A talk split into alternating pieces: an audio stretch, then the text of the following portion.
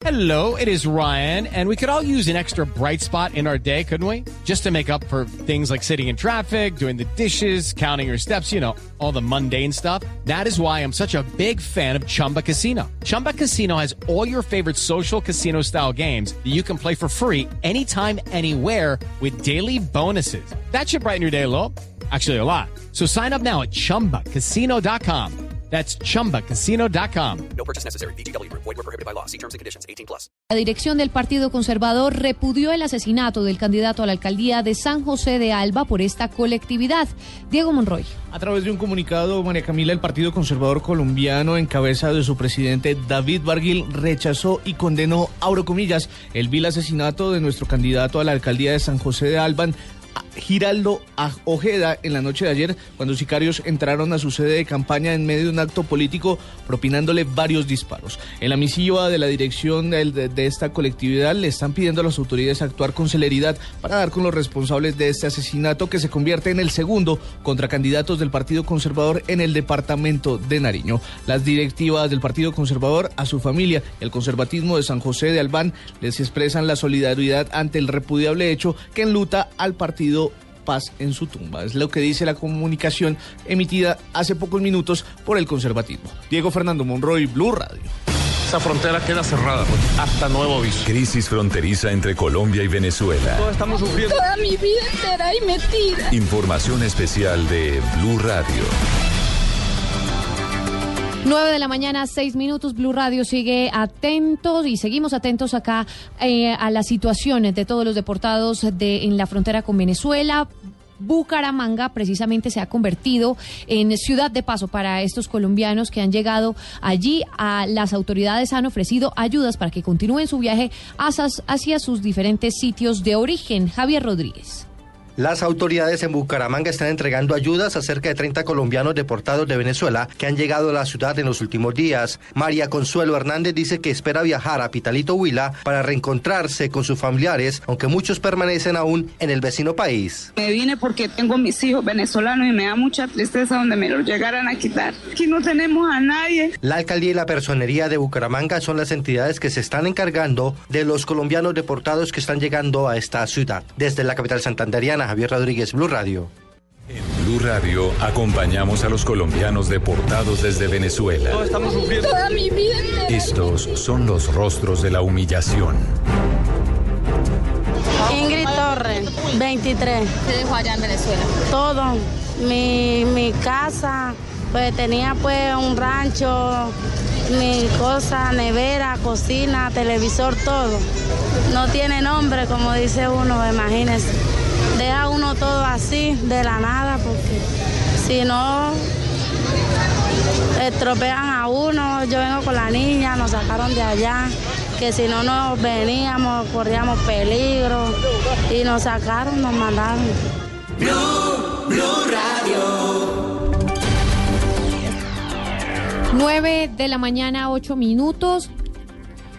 Seguimos con información, eh, otras noticias. Tras cuatro meses de suspensión, hoy se reintegrará a su cargo la alcaldesa de Argelia, contra eh, quien hay varias investigaciones y continúa en detención domiciliaria. Cristina Monsalve.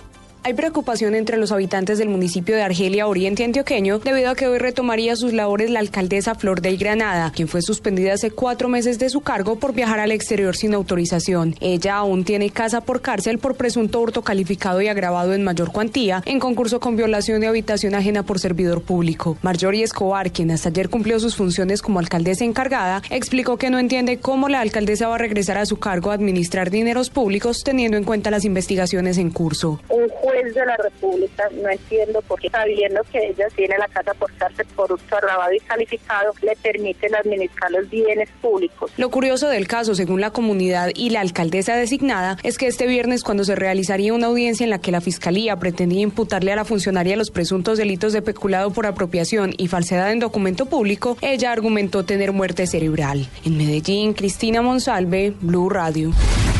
Cristina, gracias ante la necesidad de un techo para vivir, un centenar de familias de escasos recursos invadieron un lote en el sur de Armenia, en donde siguen levantando improvisadas casas. Juan Pablo Díaz. A la espera de ser incluidas en algún programa de vivienda social del Estado, continúan construyendo sus cambuches con guaduas y tejas y plásticos, al menos 110 familias en un lote baldío, al parecer perteneciente a un particular en el sur de Armenia. Jessica Villa es vocera de estas personas de bajos recursos. Como vinieron poquitas familias, pero como si para poder mirar si se podían meter o no se podían meter. Pero ahora ya todo el mundo invadimos, todos necesitamos, somos personas humildes, no tenemos casa, mayores de edad y la mayoría de esta familia tienen su poco de niños pequeños. No es que una, una familia y, y somos, la mayoría son desplazados. Según se conoció, los invasores del lote en su mayoría son desplazados por la violencia de diferentes regiones del país. Desde Armenia, Juan Pablo Díaz, Blue Radio. 9 de la mañana, 10 minutos. El personero de Neiva está en el ojo del huracán porque al parecer habría utilizado recursos del erario público para enviar una correspondencia a su hijo en el exterior. Los detalles de esta noticia con Edgar Donoso. La denuncia fue interpuesta ante la Fiscalía por el presidente de la Junta de un barrio en el centro de Neiva. Argumenta con facturas y documentos que el personero de la ciudad habría hecho el envío de un paquete a su hijo en la República Checa, el cual habría costado 199.500 pesos, dineros que habrían sido pagados con erario de la personería de Neiva. Según Jesús Elías Meneses, personero de la ciudad, el hecho no es cierto y es un montaje el cual demostrará. Es un montaje y yo se lo voy a decir a cómo hicieron el montaje. Ni siquiera la factura de, las facturas que presentaron cuando se pagó eso supuestamente porque yo no, yo no intervengo en eso. Ni siquiera, ni siquiera la factura corresponde al consecutivo de nosotros. Yo no tengo contrato internacional con ninguna empresa. El personero, quien se encuentra en la actualidad en Bogotá, argumentó que el lunes próximo a primera hora asistirá a la fiscalía con pruebas a gestionar su defensa. En Neiva, Edgar Donoso, Blue Radio. 9 de la mañana, 11 minutos, y atención porque las FARC desde Cuba se refirieron en las últimas horas a la justicia restaurativa. Dijeron que esperan a que esta cobije a las dos partes del conflicto. Desde La Habana, Cuba, la enviada especial Jenny Navarro. Iván Márquez, jefe de la Delegación de Paz de la FARC, en diálogo con Blue Radio, hizo una especie de balance de lo tratado en el ciclo número 40 que concluirá en las próximas horas aquí en La Habana. Esto es lo que ha dicho sobre la justicia restaurativa. No se trata de una justicia para una zona de la FARC. Queremos reiterar esto. El proceso de La Habana no es un proceso judicial contra la FARC. Este es un proceso que busca, a través del acuerdo político, una solución al problema de la larga confrontación que vivimos los colombianos. El jefe de la Delegación de Paz de la FARC, Iván Márquez, señaló comillas, nosotros sabemos todo lo que está a nuestro alcance para llegar a la firma de este acuerdo en torno a la paz de Colombia, cierro comillas. Desde La Habana, Cuba, Jenny Navarro, Blue Radio. Jenny, gracias. 9 de la mañana, 12 minutos en información deportiva. El italiano Valentino Rossi se quedó con el triunfo en Inglaterra y se afiancia como líder solitario en MotoGP. La información con Pablo Ríos.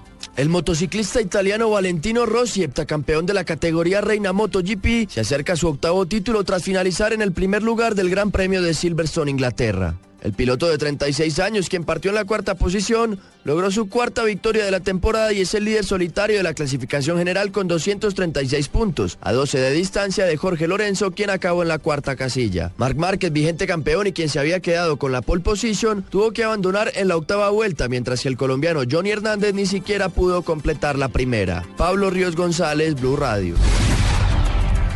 Y en información internacional, los ejércitos de Corea del Norte y Corea del Sur llegaron a un acuerdo de paz luego de una crisis militar que obligó a ambos países a establecer reuniones de alto poder. María Camila Correa. Tras reuniones de alto poder entre Corea del Norte y Corea del Sur, los ejércitos de ambos países llegaron a un acuerdo de paz para ponerle fin a las hostilidades, según aseguraron fuentes militares de Seúl. Fuentes del ejército surcoreano dijeron lo siguiente, el nivel máximo de alerta puesto en marcha para las unidades de la primera línea del frente ante las amenazas del enemigo ha sido desactivado y según autoridades militares surcoreanas, los 50 submarinos que Corea del Norte desplegó durante la crisis militar han comenzado comenzado a volver a sus bases. Recordemos que la tensión militar estalló desde que el pasado 4 de agosto un ataque con minas hiriera gravemente a dos soldados surcoreanos cerca de la frontera entre el sur y el norte.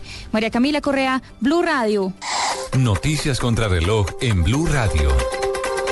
9 de la mañana, 14 minutos. Noticia en desarrollo. El grupo terrorista Estado Islámico secuestró a 200 ciudadanos iraquíes mientras se manifestaban en contra del asesinato de un vecino en la zona de Rupta, en la provincia occidental de Al-Anbar, confirmó este domingo una fuente de seguridad.